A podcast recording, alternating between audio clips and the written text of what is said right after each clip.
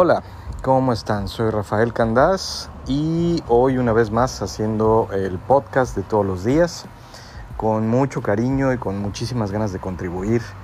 Eh, es un, ejercicio, un producto, una idea que la hago con muchísimo cariño, que obviamente eh, nunca voy a esconder el hecho de que me, llena de satisfacción.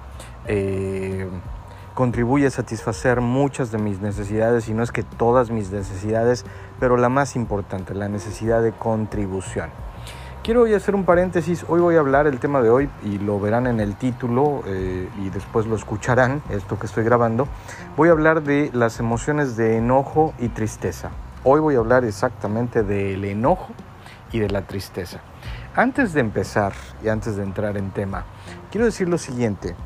Este producto efectivamente lo hago con mucho cariño, con el mayor afán de contribuir.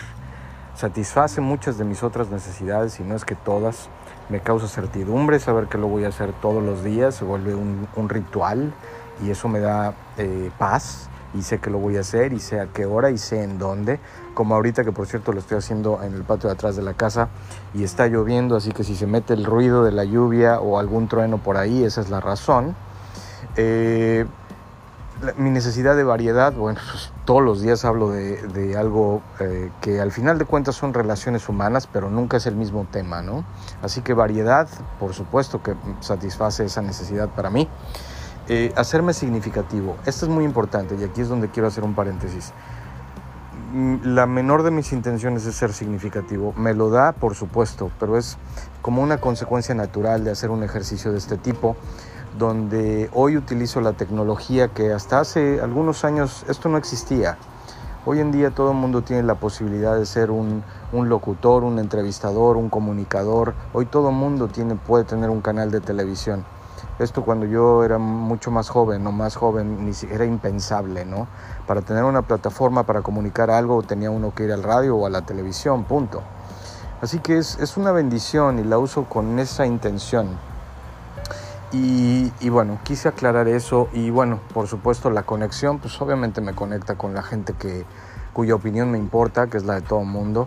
Y amor, recibo muchísimo amor y comentarios muy lindos o muy constructivos o a veces también cosas que, digo, eh, me hacen eh, hacer ajustes y mejorar, ¿no? Todo lo tomo con mucho amor. Eh, pero no todo lo que me dicen es bonito, eso es un hecho, o es halagador, o es eh, complementos, y lo agradezco de igual manera. Eh, crecer, obviamente cada vez que repito lo que sé, crezco y aprendo, ¿no? Y aprendo sobre todo más de la interacción con la gente. Y, e insisto, la última que es contribución. Ahí sí que ahí metido una vez más las seis necesidades humanas y cómo las ligo directamente con, con este podcast, que quiero que sea de todos. Y hablando de eso, insisto, eh, Obviamente me doy a la tarea por dos razones, una de aprender y de crecer, o esas dos, aprender y crecer, de ver y escuchar otros podcasts o el trabajo de, colegas, ¿no? el trabajo de gente que hace lo mismo que yo, pero que lo ha hecho por mucho más tiempo que yo. Yo tengo 16 días haciéndolo. Eh, este es el, eh, el 17 día que lo hago. Eh, ojalá se diga 17 pero bueno. entonces, eh, no, no, no puedo hablar de muchísima experiencia haciendo un podcast. Eh, y bueno, entonces oigo a colegas que hacen su trabajo, a los cuales respeto y admiro muchísimo. Y sin embargo, lo que quiero plantear en este momento es, quiero pedirles a los que escuchan consistentemente o de manera esporádica, como sea, eh, su opinión, su opinión honesta. Eso sería muy, muy lindo que me la den, ya sea en Facebook o, o en Instagram o en mi página web en candascoaching.com. Eh, ¿Por qué? ¿Por qué digo todo esto? Porque a veces, hoy estaba escuchando un, podcast eh, de una señora, bueno, más bien era un canal eh, de YouTube, era una transmisión o era un, un Facebook Live, algo así. era un Facebook Live, sí, para ser preciso, era un Facebook Live y entonces el tema que estaba tratando era la infidelidad. Y bueno, eh, cada quien tendremos nuestra opinión, es un tema sumamente pasional, espinoso, hay que tratarlo con, con eh, mucha objetividad. eh, porque la pasión domina sin duda alguna y se vuelve muy competitivo y luego eh, se empiezan a tomar banderas de un lado y de otro y ellos contra ellas y a mí abordar esos temas de esa manera no, no es lo mío, ¿no? Y entonces empiezo a escuchar, o empiezo más bien a ver este, este proceso. Y sí, sí, insisto, respeto muchísimo y me encanta ver y me encanta aprender e, y por eso menciono que este ejercicio para mí no se trata de ser significativo, no es el fin. Y respeto y quiero mucho a toda la gente. Pero sí, hombre, si ustedes me dicen o alguien me dice, oye, estás, eh, estás abordando tus temas de una manera sofisticada, lo que la gente quiere oír es el chisme. Y, como lo escuché un poco ahí en ese, en ese Facebook Live, de, bueno, lo que pasa, y estoy diciendo exactamente cómo fue, no estoy inventando nada.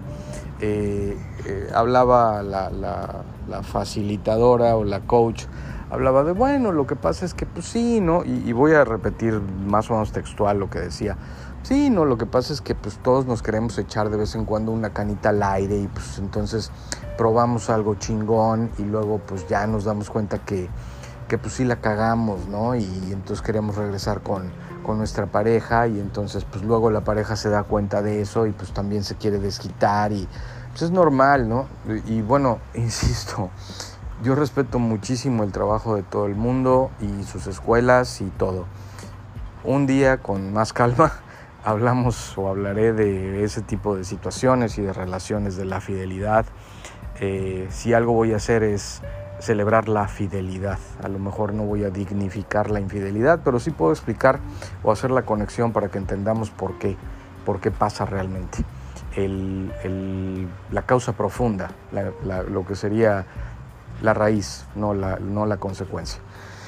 Una vez dicho todo esto, que ya me tomé un ratito en explicar, mi intención de hacer este paréntesis, este paréntesis es para decir, si quieren que le baje un poquito al, no sé cómo decirlo, al nivel, al decibel de las explicaciones que doy, con todo gusto lo hago, lo puedo hacer simplificar, diría yo. No voy a copiarle a nadie, yo tengo mi propio estilo y nada más. Puedo aprender y puedo eh, ajustar el propósito y el objetivo y la forma de hablar de los temas. Pero también por otro lado siempre eh, escucho y, siempre agradezco cuando me dicen, es que hablas muy bonito. Eso, eso lo escucho y lo aprecio muchísimo. Así que no voy a cambiar lo que sé que tiene éxito, pero sí en algún momento alguien siente que esto está, hablo de cosas que no están llegando directamente a la emoción o a la correlación, que no se pueden relacionar eh, ampliamente con los temas o cómo los, o cómo los abordo, pues díganmelo y con mucho gusto haré ajustes, porque es de la manera que esto va a vivir y que va a crecer sobre todo. Bueno, ya hablé de eso, muchas gracias por escuchar mi pequeña historia, mi pequeña anécdota. Y ahora sí, lo que ofrecí al principio, ¿no? Eh, voy a hablar de la tristeza y el enojo. Pregunta, ¿cuánto tiempo al día, si tuviesen que analizar y tuviesen, vamos a hablar de un bolígrafo rojo y un bolígrafo, digamos, azul, y el rojo va a representar enojo y el azul va a representar tristeza. Si pudieran durante las diferentes etapas del día concentrarse y pensar cuántas veces al día sienten enojo, y me refiero a enojo no estar lo que se dice molesto. Eh, hay diferentes niveles definitivamente. Hay un poco de incomodidad, un poco de disgusto, frustración, eh, ira, y no digo ira de mirar mal dicho, sino ira de enojo, eh, este, encabronamiento, estar iracundo y lo demás, ¿no? hay, más palabras más feas eh, para describir lo mismo, pero es el nivel que uno le da, ¿no? Y después la tristeza igual. La tristeza puede venir desde un poco de incomodidad, melancolía, eh, no sé, igual, eh, tragedia, drama, eh, devastación, eh, usamos diferentes palabras para medir el nivel de nuestras emociones. Eso es todo lo que quiero decir. Bueno, regresando a la idea del bolígrafo rojo y azul, si lo tuvieran y lo pudieran pensar, ¿cuántas veces al día sienten esa emoción que está más ligada o alineada con el enojo y cuántas con la tristeza? Hay un ejercicio que, bueno, este es un podcast y, lo voy a tratar de describir y ojalá lo vean en su mente. Se llama el 8 loco o Crazy 8 que es como hablar de un 8 pero acostado, o sea, un 8 pero de manera horizontal. Y en este se habla, es una, una, relación psicológica y neurolingüística donde nuestro cerebro opera. Estos son estudios que han determinado, y esto es un hecho, que no podemos estar en, la, en el mismo estado de ánimo por más de 20 minutos a la vez es un hecho comprobado. Y entonces pasamos de, mayormente pasamos de la tristeza al enojo o del enojo a la tristeza. Obviamente también se pasa a otros estados de ánimo. Placer, satisfacción, alegría, eh, júbilo, insisto, también hay palabras para describir emociones placenteras. Pero eh, donde vivimos mayormente en este tiempo, en esta, en esta sociedad y en esta vida, es entre el enojo y la tristeza. Así que, ¿por qué no los que sientan curiosidad por este tema empiecen a pensar? Si tuviesen ese, ese bolígrafo virtual rojo y azul, ¿cuántas veces al día sienten enojo y cuántas veces al día sienten tristeza? Los porqués, bueno, los porqués se pueden hablar y se pueden disectar de manera personal y por eso ofrezco siempre mi apoyo. Y siempre va a haber razones para sentir ambos, ¿no? Tristeza y enojo. La tristeza paraliza, el enojo nos hace movernos. En otras palabras, si alguien me preguntara, ¿qué prefieres? ¿Cómo prefieres estar triste o enojado? Enojado, mil veces. Por eso recurrimos al enojo, porque el enojo activa, el enojo nos hace hacer cambios, nos hace activarnos. La tristeza nos deprime y nos hace eh, vivir en letargo y no hacer nada. Así que cuando sientan, ah, bueno, ahora lo importante, la parte importante, ¿por qué? ¿Por qué sentimos eso? Obviamente no voy a hablar de por qué cada quien siente algo, eh, sino de la manera emocional. La tristeza, para que, y esto voy a un punto con todo esto. Cuando sentimos tristeza, va íntimamente ligado a alguna pérdida. Insisto, lo voy a repetir. Cuando sentimos tristeza, la emoción que la, la cual conocemos como tristeza en cualquier nivel, ya sea, insisto, moderada incomodidad, eh, algo de melancolía, solemnidad, hasta tristeza tal y cual dicho, destrozo, devastación, eh, todo lo que podamos maximizar como adjetivo, siempre van ligados a una pérdida. Y esas pérdidas también determinan ese nivel de la emoción. O sea, si pierdo mi bolígrafo rojo con el que marco mis tristezas, bueno, pues me compro otro, ¿no? No es el fin del mundo, o consigo otro rápidamente, no es el fin del mundo. Me da una cierta incomodidad, pero eso no es una pérdida mayor. Pero si pierdo a un familiar o si pierdo un amor o si pierdo mi trabajo o si pierdo algo realmente valioso, entonces sí puedo hablar de las otras adjetivos. Eh, tragedia, devastación, destrozo moral, emocional, destrozo del alma, ¿no? Bueno, esa es la raíz de la tristeza, la pérdida. Y entonces cuando hablo con gente en, sesiones eh, de coaching personales, siempre que hablamos de tristeza, me resulta importante analizar y llevar a mis clientes al por qué. O sea, una pérdida es una pérdida y hablé de cosas muy objetivas, ¿no? Si uno pierde a un familiar o un objeto o una posibilidad o una ilusión o un lo que sea, bueno, esa es una pérdida que se puede cuantificar. No es difícil entenderla, es difícil sobreponerse, pero se entiende, hay un razonamiento. La tristeza que a veces sentimos son por cosas que no podemos cambiar. Y esa es muy difícil vivir con ella y las tenemos que cambiar para simplemente evolucionar y vivir mejor. Bueno, dejo ahí el tema de por qué la tristeza. El enojo. Perdón. El enojo usualmente, y no hay ley, ¿eh? esto no es una ley, es una exploración, es una idea nada más. Eh, el enojo va íntimamente ligado al el hecho de que uno mismo o la gente con la que nos relacionamos rompen algún estándar o expectativa, visión, ley o regla que nosotros tenemos de vida. El quebranto de alguna idea, expectativa, ley, regla o lo que sea que nosotros tenemos en la mente va a causar enojo. Y, e insisto, en base, ahora sí que como decimos en México, en base al tamaño del sapo es la pedrada.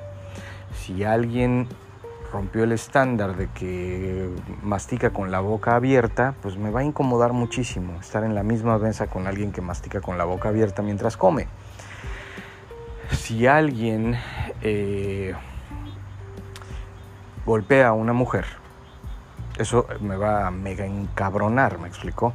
Eh, hay estándares donde, de esas reglas, de la visión, como, como uno ve la vida y como uno mide las cosas, irá ligado a la emoción o al nivel de la emoción que tenemos. Así que cuando sientan, si quieren hacer el ejercicio de qué estoy sintiendo en este momento, primero hay que preguntárselo abiertamente, hay que preguntarse qué estoy sintiendo, esta emoción que siento en este momento, ¿es de emoción, eh, perdón, es de tristeza o es de enojo? ¿Qué siento? Defínanlo.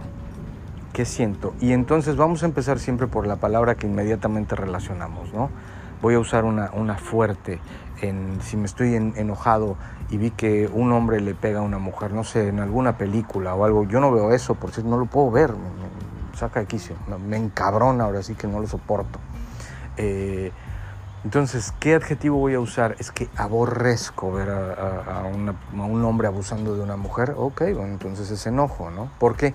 Porque rompe, rompe mis estándares. Eh, no, yo no creo en eso, rompe mis estándares, rompe mis reglas de vida de una manera muy impactante. Ahora, eh, si eh, veo que, no sé, algo que, como, creo que era buen ejemplo ese, ¿no?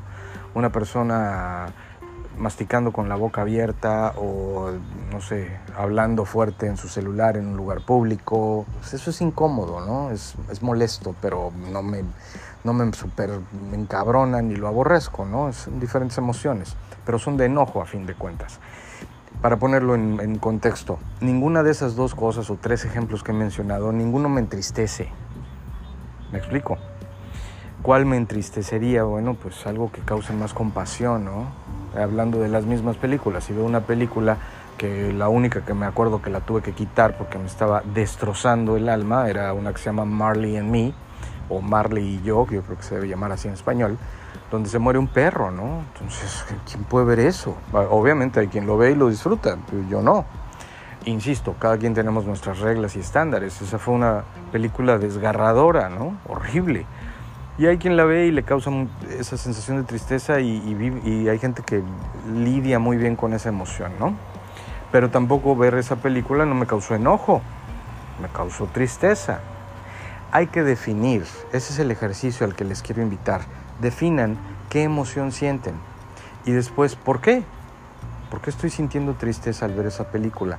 No vayamos por la respuesta simplista, ah, güey, pues porque se murió un perro. No, pero ¿por qué? Ah, pues porque yo amo los perros. Ah, ok, ¿por qué amas a los perros? Porque me causan alegría y me llenan. Y, y cuando vamos entendiendo la vida y se vuelve un ejercicio común, la intención entonces es entender esas emociones para tomar acción, obviamente, no nada más para saber por qué lo siento y qué hago con, ese, con este nuevo conocimiento. ¿Qué puedo hacer? Pues cambiarlo, transformarlo. En primer lugar, no negar que siento tristeza y enojo. Por supuesto, soy humano y los voy a sentir todos los días, todo el tiempo voy a sentir emociones. De hecho, todas las acciones que hago, todas, absolutamente todas las acciones que hacemos todo el día es para sentir alguna emoción. Para eso hacemos lo que hacemos, para sentir algo. Así que eh, ese, ese, es el ejercicio de ahora. Y una vez que ya sepa todo esto, ya me extendí un poco, pero creo que vale la pena, ojalá para ustedes también. Una vez que hacemos todo ese ejercicio de entender esto es enojo o esto es tristeza y los diferentes niveles de esas dos emociones, ¿Qué hacer? Bueno, entenderlo, darle un buen abrazo, darle las gracias a la emoción. Esas dos emociones nos han mantenido vivos, vitales, activos, el cerebro activado. Eh, darles las gracias, darles un abrazo y transformarlo. Decir, Bueno, ¿qué es la mejor experiencia que puedo sacar de esto? ¿O qué tengo que cambiar para no sentir esto? ¿Qué tengo que cambiar? Y obviamente hablé de cosas muy mundanas, ¿no? O sea, para, para sentir que tengo que cambiar de que alguien esté masticando con la boca abierta, pues cambiarme de mesa, ¿no? Nada más. Digo, si puedo, si es una de las posibilidades. Eso es muy, muy simplista lo que estoy diciendo. Me refiero a, a qué tengo que cambiar para las cosas que me hacen sentir tristeza y enojo. Y no me refiero a las mundanas, me refiero a las memorias, que es usualmente lo que nos hace sentir tristeza y enojo. Y la gente, por eso una vez más, y hago una muy interesante, muy bonita, este, este relato me da la oportunidad de hacer una conexión muy interesante y muy adecuada de por qué hago lo que hago, por qué hago este podcast y por qué soy coach. Una vez más, todo va ligado a las relaciones humanas. Les garantizo que las cuestiones, los eventos, las circunstancias que nos hacen sentir mayor tristeza y mayor enojo van siempre ligadas a otro ser humano. Así que si, si empezamos a entender primero nuestras propias emociones, eso aunado a las necesidades humanas, que así empecé hablando, las seis, y luego las ponemos en contexto de ese ser humano que nos hace sentir esas emociones y, satisface esas necesidades humanas en diferentes niveles, entonces también tenemos mejor entendimiento de qué podemos hacer para vivir mejor, para crecer emocionalmente, para ser más felices, para estar mejor. Nunca vamos a dejar de sentir ni tristeza ni enojo. Es normal, así, así debemos vivir. No podemos celebrar no sentirlas. La cosa es qué se hace con ellas. Insisto, el enojo nos activa, la tristeza nos, nos aletarga. La felicidad obviamente también nos activa y nos motiva. Pero ¿qué hacer para sentirnos mejor? Cambiar la perspectiva. Y hay dos cosas, hoy los dos pasos que quiero decir, siempre quiero dar pasos, ¿no? Si una situación te causa dolor o tristeza, o enojo, dolor y tristeza es casi lo mismo, así que tristeza y enojo, entiéndela, analízala, entiende cuál es la causa y después hay dos, solamente dos cosas que puedes cambiar. O tu percepción de la situación o el proceso de cómo la estás abordando. Las voy a repetir. O cambias tu percepción o cambias el proceso de qué estás haciendo para no sentirte así. No hay más. Voy a ahondar más en este tema, pero esos son los dos pasos eh, que, quise regalar. Y voy a hablar mucho de este tema. Y los temas eh, siempre los voy a ir interconectando uno con el otro, ¿no? Necesidades, reglas, emociones y siempre los pasos. Así que hoy estos dos son vitales, son lo de lo que hablo en mi vida cotidiana y con la gente a la que, a la que tengo el placer de, de hacer estrategias con ellos. Siempre empezamos nuestro mapa de vida o nuestro mapa de acción o nuestro mapa de estrategias con qué tenemos que cambiar de esta situación. La percepción, o cómo la estás abordando. Si es la percepción, bueno, veámosla desde otros ángulos. Es una regla que, está, que se está rompiendo en tu mente y en tus líneas y en tu historia.